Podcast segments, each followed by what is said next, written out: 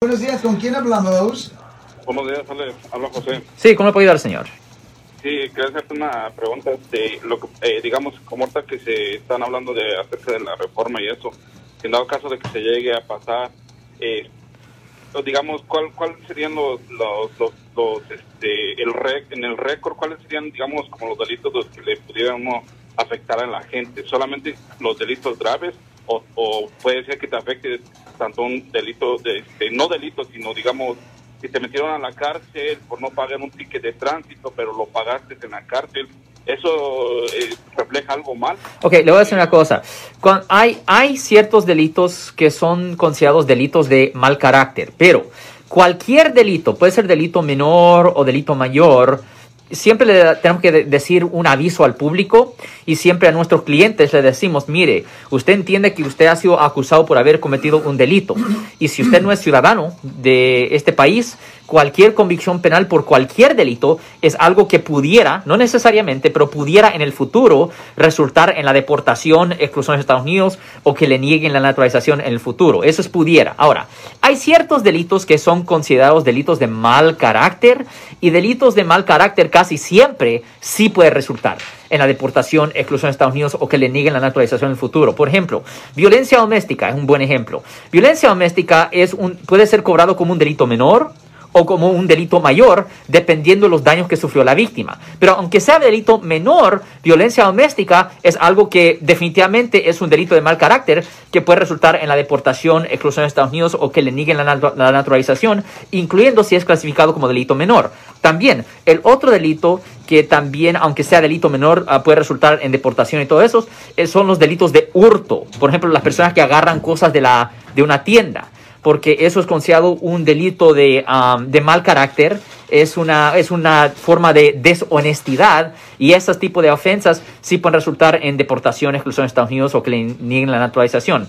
Generalmente a casos como manejar bajo la influencia o posesión de droga por uso personal, no por venta, pero por uso personal, generalmente esas ofensas ah, no son considerados delitos de mal carácter. Cualquier ofensa sexual, ah, eso sí es considerado un delito de mal carácter. Ahora, con respecto a delitos graves, delitos graves, felonías, ah, delitos donde las personas pueden ir a la prisión estatal, la gran mayoría de las felonías, de los delitos graves, son delitos de mal carácter y las felonías definitivamente resultan en deportación, exclusión de Estados Unidos o que le nieguen la naturalización en el futuro, señor.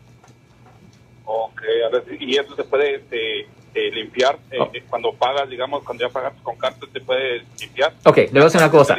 Limpiezas sí se pueden hacer si la persona no va a la prisión estatal. Si van a la cárcel local o si reciben simplemente libertad condicional o probación, se puede limpiar. Pero tiene que entender que cuando se hace limpieza, una limpieza de una convicción penal trabaja para ciertas cosas, pero no necesariamente para otras cosas. Generalmente, una limpieza criminal es por razones de agarrar trabajo, seguro, préstamo y vivienda. Tiene que entender que aunque usted haga una limpieza de una convicción penal, migración siempre va a tener acceso al historial original porque ellos son parte del gobierno. So, aunque usted haga una limpieza de una convicción penal, es discrecional del oficial de probación, ah, ah, del, del oficial de migración, es discrecional para él si va a tomar eso en cuenta o no.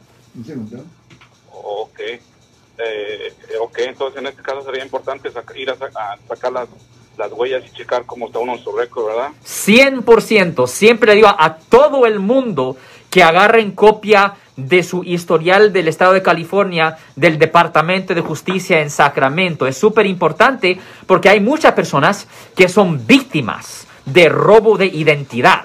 Esto pasa muy frecuente y hay varias personas que tienen historial en su registro sin saber que tienen historial en su registro. Disculpe, licenciado, ¿y cuál es la, la diferencia del, del FOIA? ¿Qué es el FOIA? Ah, Las huellas del FOIA. ¿El qué? Las huellas.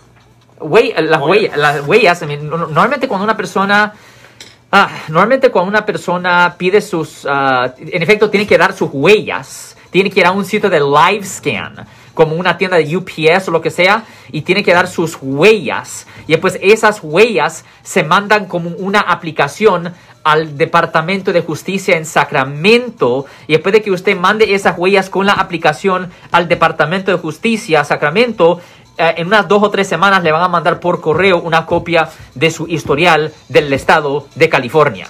Si les gustó este video, suscríbanse a este canal, aprieten el botón para suscribirse y si quieren notificación de otros videos en el futuro, toquen la campana para obtener notificaciones.